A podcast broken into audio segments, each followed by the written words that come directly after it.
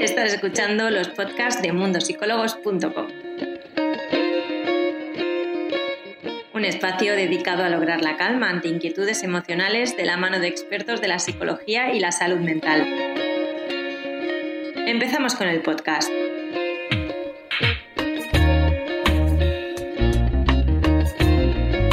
Os doy la bienvenida a todos. Yo soy Irene Muñoz, la Community Manager de Mundo Psicólogos España. Hoy vamos a hablar sobre la violencia psicológica en redes sociales y lo vamos a hacer con la psicóloga Carolina Jiménez. Hoy tenemos un tema que creo que es súper importante, sobre todo por el día que es mañana, y que creo que no tiene que quedar en el olvido, porque son muchos años, muchos años de la visibilidad este día. Creo que el tema de día además es muy actual. Sí, la verdad es que es, un tema que realmente dice mucho eh, el problema social con el que nos encontramos, ¿no? Porque realmente la, violencia que se da en las redes deriva de, una desigualdad de género que existe en la sociedad y que ha requerido incluso que se elaborasen varias leyes que actualmente están en vigor para de alguna manera poder eh, lograr lo que es la protección de las víctimas y a la misma vez poder controlar que los agresores o eh, los agresores o las personas que tienen conductas violentas, ¿no? Eh, sepan que la ley no va a permitir y la sociedad también tenemos que implicarnos con este con estas leyes, ¿no? Que ya luego ya, ya hablaremos de eso, ¿no? Sí. Eh, vayamos por partes para, hablar sobre este tema y empiezo por lo básico. ¿Qué es la violencia? Pues la violencia psicológica se dice que existen como distintos tipos de violencia y que dentro de lo que es el ciclo de la violencia, es decir, todas las fases por las que va a pasar una víctima de violencia hasta que finalmente puede romper la relación, eh, y salir de la relación empiezan desde la violencia psicológica, es decir, hay como distintos escalones para poder eh, decir que la violencia está yendo a más. Y el primer escalofón, por así decirlo, es la violencia psicológica. Este escalón es súper importante porque si las mujeres supiéramos identificar este primer eh, escalón, nos ayudaría a poder romper las relaciones antes o de alguna manera poner límites antes, ¿vale? Eh, la violencia psicológica se dice que es cuando se producen conductas como coartar a la otra persona, amenazar, desacreditar los comportamientos que puede tener, eh, menospreciar todo lo que son los logros que ha podido conseguir esa persona y es un ataque constante hacia la individualidad de esa persona.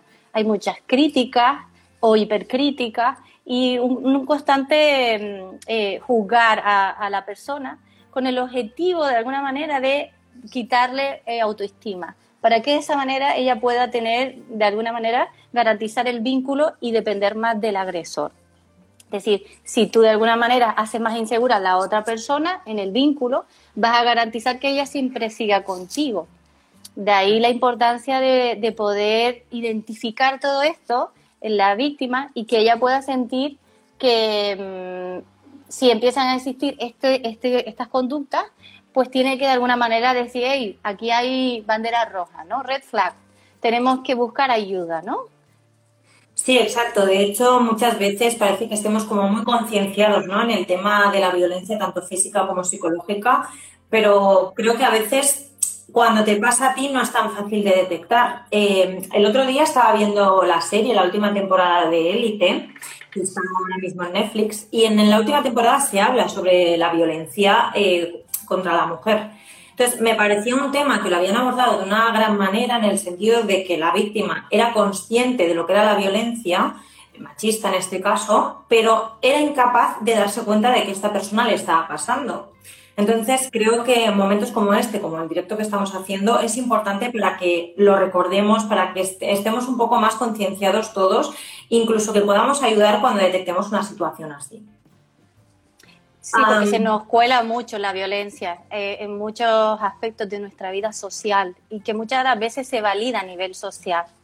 Ahora lo veremos con lo del ciberbullying, ¿no? Pero y hace un momento nos, explicabas que era la violencia psicológica, pero ¿qué pasa con la violencia esta virtual que parece que es algo nuevo, pero, pero llevamos con redes sociales la tira de años ya?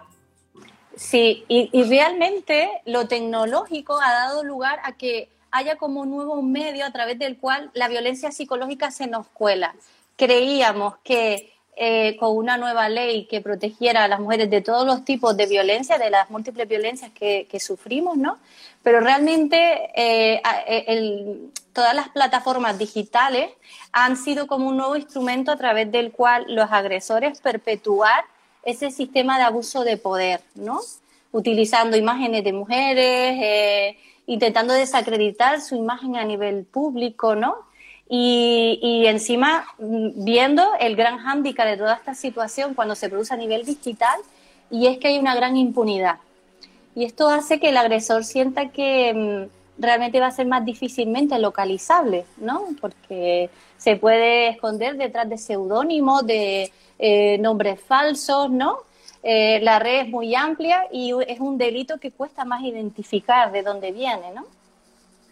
Sí, de hecho, eh, parece que a veces cuando no nos vemos cara a cara, tengamos ¿no? la libertad de, poder decir lo que nos dé la gana, de, poder opinar, incluso de poder insultar. De hecho, hay redes sociales que dan más pie a eso, como por ejemplo sería Twitter, donde creo que mm, es la red virtual de queja actual, en la cual si tienes un problema o quieres quejarte sobre algo, tienes banda ancha y puedes hacer un poco lo que quieras, pero a la vez hay que ser un poco conscientes de, quién hay detrás, ¿no? Claro, y porque muchas de las veces la violencia digital está dirigida sobre todo a colectivos minoritarios, es decir, mujeres, niñas, colectivos LGTBI y eh, personas eh, de otras etnias, ¿vale? Con lo cual ahí las mujeres y niñas, y, que, y si se le añade que son interraciales o que a su misma vez tienen una orientación eh, sexual distinta a la normativa o heteronormativa, pues todavía va a ser más blanco de, eh, críticas o burlas o de mm, este tipo de ataques, ¿no? Entonces, es muy importante también destacar que dentro de la violencia digital existen como cinco tipos, ¿no?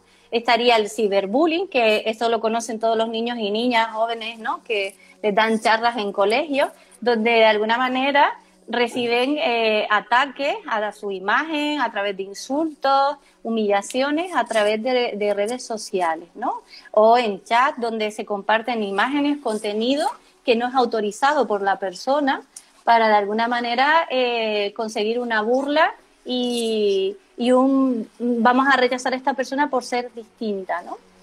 Luego estaría la extorsión, que es eh, muchas de las veces detrás de este tipo de, ciberviolencia eh, se esconden pedófilos y pederastas.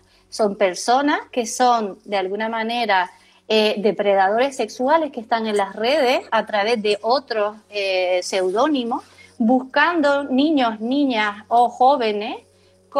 también ahora se lleva mucho lo de buscar a chicas jóvenes eh, para también de alguna manera eh, crear esa desigualdad de poder en una relación donde ellos dan a cambio eh, determinados bienes materiales y ellas a cambio tienen que dar contenidos en imágenes sexuales que esto es otro de los tipos de, otro tipo de violencia que hay escondida por aquí. Y, muchas de las veces este tipo de extorsión lo que implica es que el agresor va a utilizar la vulnerabilidad de la víctima, que es su estado de inocencia, juventud, para eh, extorsionarla, amenazarla, amedrentarla y decirle o pedirle o, o decirle que como ha aceptado dinero a cambio de imágenes, va a seguir extorsionándola de otras maneras que puede ser a nivel social compartiendo imágenes. Y esto es muy peligroso porque realmente hay muchas redes en, el, en el, campo ¿no? Eh, de, las redes que se nutren de esto. Claro, eh, de, todos estos tipos de, de, al final de ciberacoso ¿no? que encontramos en las redes sociales, pero todos estos tipos, ¿cómo nos afectan psicológicamente? Eh, pues nos afectan de una manera mm, desde la soledad, es decir, todas las víctimas hablan de un gran sentimiento de vergüenza, de aislamiento, de, sentir que realmente no va a haber responsables detrás de este tipo de, ciberdelitos, ¿no? Y puede llegar incluso a, a la depresión, a la ansiedad, a perder vínculos con sus amistades, ¿no?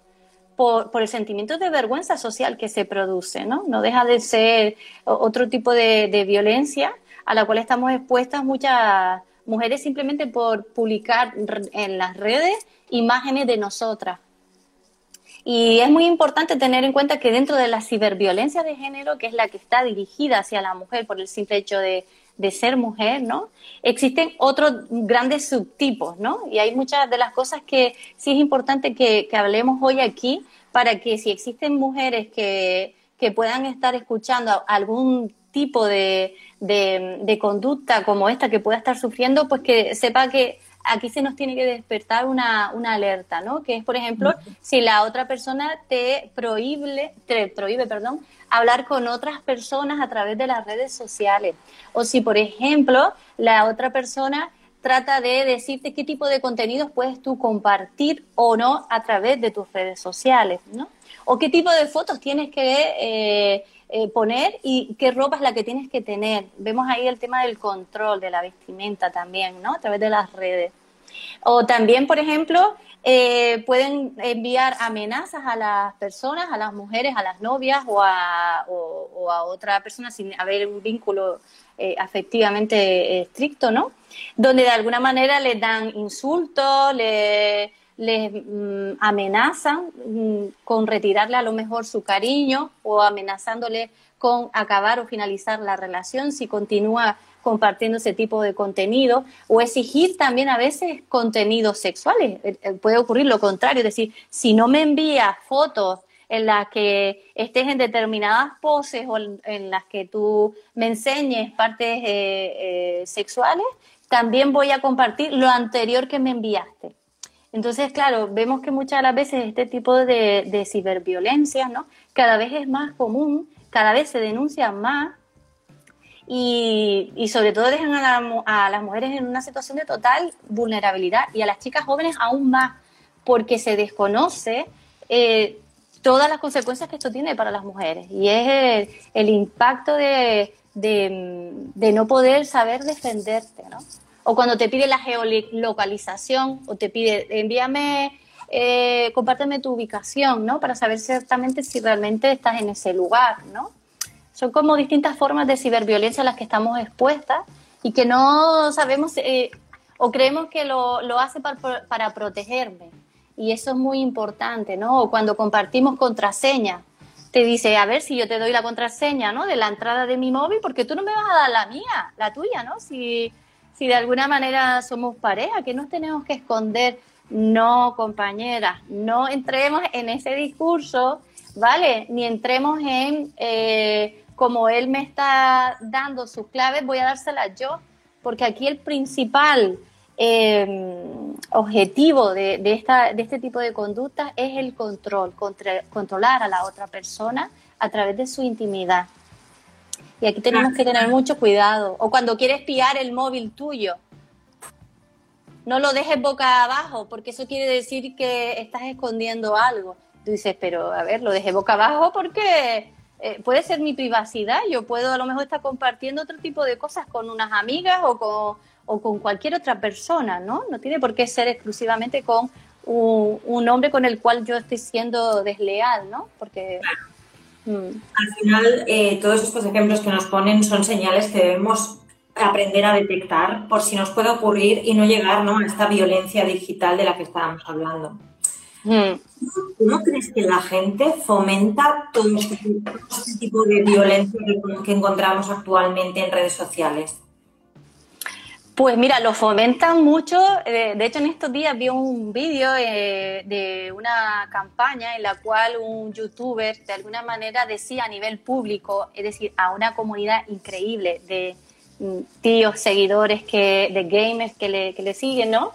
Eh, en esta campaña hablaba de lo, lo potente que era su amigo, porque de alguna manera él, cuando iba a una fiesta, no se colocaba de alcohol, porque lo que buscaba era eh, buscar presas fáciles a través de mujeres que estuviesen muy colocadas bajo los efectos del alcohol, para así de esa manera poder tener sexo gratis o sexo más libre. O en, verdad sería que le dieran permiso para tener una agresión sexual, ¿no? Y, realmente vemos que esto eh, cada vez es más em, más extenso, ¿no? Realmente escuchamos muchas de las veces en chat, ¿no? Cómo pueden enviar fotos de mujeres que a lo mejor son eh, fotos que alguien le ha, enviado a otra persona de una manera confidencial, consentida, a través de un momento determinado, y esa otra persona, que puede ser un chico, lo hace para compartir y tener las risas del grupo y ganarse ese aplauso de qué macho te eres, que miran estás con esta tía que te envía ese tipo de fotos. Yo creo que ahí como sociedad tenemos que decir que no estamos de acuerdo con este tipo de comportamientos, ¿no? Que no, que no está bien porque si fuera tu hermana, tu madre o, tu tía, a ti no te gustaría que lo hicieran, ¿no? Sí, pero al final como sociedad nosotros podemos estar en contra, obviamente, ¿no? de este tipo de comportamientos y podemos decírselo en el caso de que conozcamos a esta persona. Pero creo que al final, además de estas situaciones, hay muchas otras que hemos normalizado, ¿no? Como el hecho de ver una foto de una chica en bikini y decir, uy, qué gorda estás, o, criticarla negativamente, ¿no? Eh, hasta el punto de que esta persona se ofenda incluso en soltarla. ¿Será que no hay influencers que han tenido que dejar las redes sociales por insultos y, todo tipo de, comentarios que se les han hecho? Entonces, yo como sociedad, ¿qué podemos hacer en estas situaciones, en, las redes sociales, para terminar con esta violencia psicológica que encontramos en ellas? Claro, yo creo que es muy importante aquí que sepamos que todas las redes sociales tienen un botoncito para denunciar contenido no, eh, eh, que de alguna manera es irrespetuoso, ¿no? O que altera las normas que en teoría están socialmente eh, permitidas, ¿no? O porque tiene contenido de alguna manera sexual inapropiado. Y, es muy importante que, que, no temblemos en ese momento a la hora de, ir a ese botón y darle, ¿no? Porque eso va a hacer también que las redes sociales también vayan creando, entiendo yo, ¿no? Eh, nuevos algoritmos donde a lo mejor en el futuro puedan también ir seleccionando que este tipo de fotos no se va a permitir, ¿no? O este tipo de críticas, porque al igual que ella tiene algoritmos para decir eh, si sale determinadas partes del cuerpo de una mujer, se quita, ¿no? Yo espero que también si vamos denunciando, eh, cuantas más denuncias haya, ese tipo de comentarios, también existe algún tipo de algoritmo donde se penalicen los comentarios de odio hacia los cuerpos de las mujeres, ¿no? Sí, o hacia la dignidad de las mujeres en las propias redes sociales que tenemos todos, eh, nosotros podemos configurarlas de manera que si ciertas, bueno, de que si utilizan ciertas palabras que consideramos que están fuera de lugar, esos comentarios directamente no nos aparecen porque están fuera de lugar para nosotros, con lo cual no tenemos por qué leerlos ni tienen por qué aparecer publicados. Y yo creo que eso ya es algo positivo, ¿no? En el sentido de si consideramos que algo se está pasando o que está fuera de de lo que consideramos normal, por decirlo de alguna manera, porque tiene que estar en nuestras redes sociales o en las de otra persona, ¿no? Claro. Y sobre todo ser consciente que si estamos en situaciones sociales, ¿no? Donde muchos se pueden... Eh, o se, se permiten muchas las veces los chistes machistas y como tú comentabas, comentarios sobre los cuerpos de las otras mujeres, ¿no? Que también es muy importante ahí que nosotras y los chicos, obviamente, que estén apoyando esta causa, que, visibilicemos que em, estamos hablando de que esto es otro tipo de violencia. En plan, hay que poner límite. Oye, eso no, ese comentario no me está sentando bien. Vale, es ofensivo. Y yo creo que aquí no, no cabe, ¿no?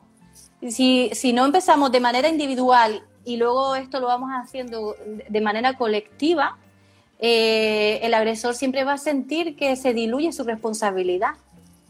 Sí, pero tú no piensas que también hay un problema muy grande eh, como sociedad, sobre todo en el sentido de que cuando algo nos ofende, nos cuesta mucho, ya sea por vergüenza, por pudor, por el motivo que sea, nos cuesta mucho decir, oye, te estás equivocando o este comentario es, es ofensivo. No todo el mundo es capaz de decir esto y al final mm. el hecho de decirlo hace que lo estemos convirtiendo en algo que, que es completamente permisivo.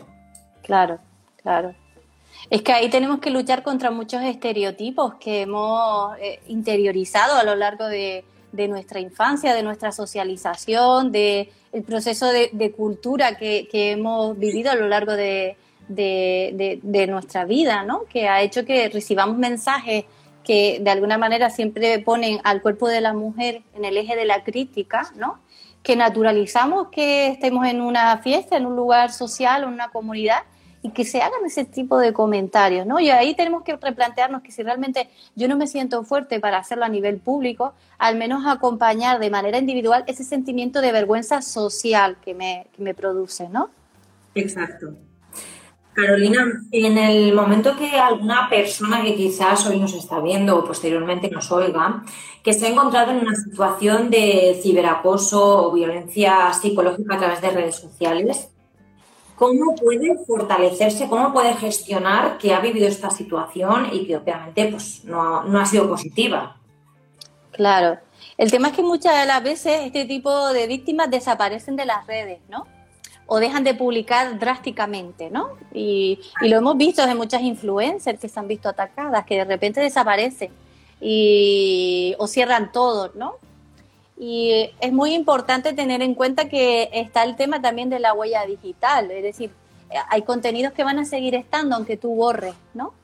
Eso por un lado. Y por otro lado, tenemos que tener en cuenta que también podemos visibilizar que hemos sido víctimas de ese tipo de violencia a través de otras maneras indirectas, si no queremos, no queremos exponernos directamente, me refiero, ¿vale? Eh, a través de vídeos que podamos publicar de otras personas que puedan estar viviendo situaciones similares, ¿no? O compartiendo contenido de otras personas que resuenan con mi propia historia, con lo que he sufrido, con lo que me está pasando. Eh, eso en primer lugar. En segundo lugar estaría el tema de pedir ayuda. Pedir ayuda a eh, no solo familiares, amigas, amigos, cercanos que puedan comprender, entender, contener esta situación, sino también a profesionales de este ámbito, ¿no?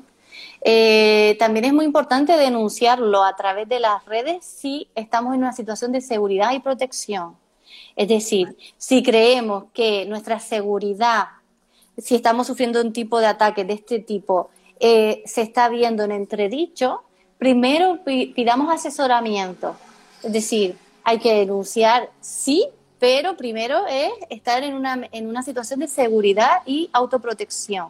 Y ya luego iniciar todas las denuncias pertinentes, ¿vale? Para eso hay que activar los recursos especializados en materia de violencia, para si se necesita un lugar, casa de acogida, piso tutelado, pues que pueda la, la víctima encontrarse en un lugar de seguridad para luego iniciar todo el trámite que viene después, ¿vale? Otra de las cosas que, le pediría a esta persona, si nos está viendo, es que em, eh, active todas las relaciones anteriores que a lo mejor tuvo que dejar ir porque el agresor se lo pidió o la esforzó a, eh, a dejar esas relaciones. ¿Por qué? Porque muchas de las veces es en los apoyos sociales donde se vuelve a activar la resiliencia frente a una situación de este tipo.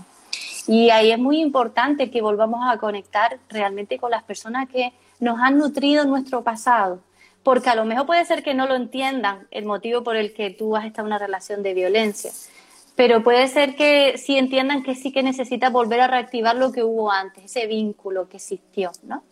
Y esa parte sí que es importante que, que la retomemos, porque a veces por vergüenza las víctimas no lo hacen sienten vergüenza de retomar esos vínculos porque dicen, ay, ahora voy a retomar esto, si a lo mejor pensarán que les he traicionado, que les he sido desleal. No, pero si realmente es una amiga, lo va a entender. O si de verdad es un amigo, va a entender que estabas en una situación en la que no estabas en igualdad de condiciones con la otra persona, sino estabas en una situación de desigualdad, de sumisión, en la que tenías que, de alguna manera, asumir los argumentos de la otra persona para poder mantenerte en, esa relación, ¿no? Y sobre todo pedir ayuda eh, ese, y volver a hacer cosas que antes hacías y que te hacían sentir bien, porque eso es algo que el agresor se encarga para que mm, para que desconectes de lo que realmente te nutría a nivel de autoestima, a nivel de, de desarrollo personal, ¿no? Sí, al final eh, dejar nuestra vida, ¿no? Lo que considerábamos como tal, es algo que no deberíamos hacer nunca y, en estas situaciones suele ocurrir. Sí. Te doy las gracias por haber compartido este reto con nosotros como siempre y sobre todo por, estar hoy en, un tema tan importante como, como, este, que creo que al final queda mucho por hacer, queda mucho por concienciar y, esperemos que todo el mundo eh, pues pueda darse cuenta ¿no? si está viviendo una situación así y sobre todo que pueda pedir ayuda, que al final es lo más importante. Sí, y recordar que está el 016, que es un teléfono que no deja huella ni rastro y que todas las víctimas tienen acceso para poder llamar, asesorarse, pedir información, donde van a haber profesionales que a nivel jurídico, a nivel económico, socioeconómico y a nivel psicológico van a poder facilitarles pues todo lo que es el puente que va, que va a ayudarles a, salir de una relación de este tipo. Exacto. Pues muchísimas gracias, Carolina. Esperamos que el podcast de hoy te haya gustado. Recuerda que tienes todos estos temas disponibles en nuestro portal web, mundosicólogos.com. Además, puedes ver el vídeo al completo en nuestro Instagram TV en arroba mundosicólogos. Nos vemos en el siguiente podcast.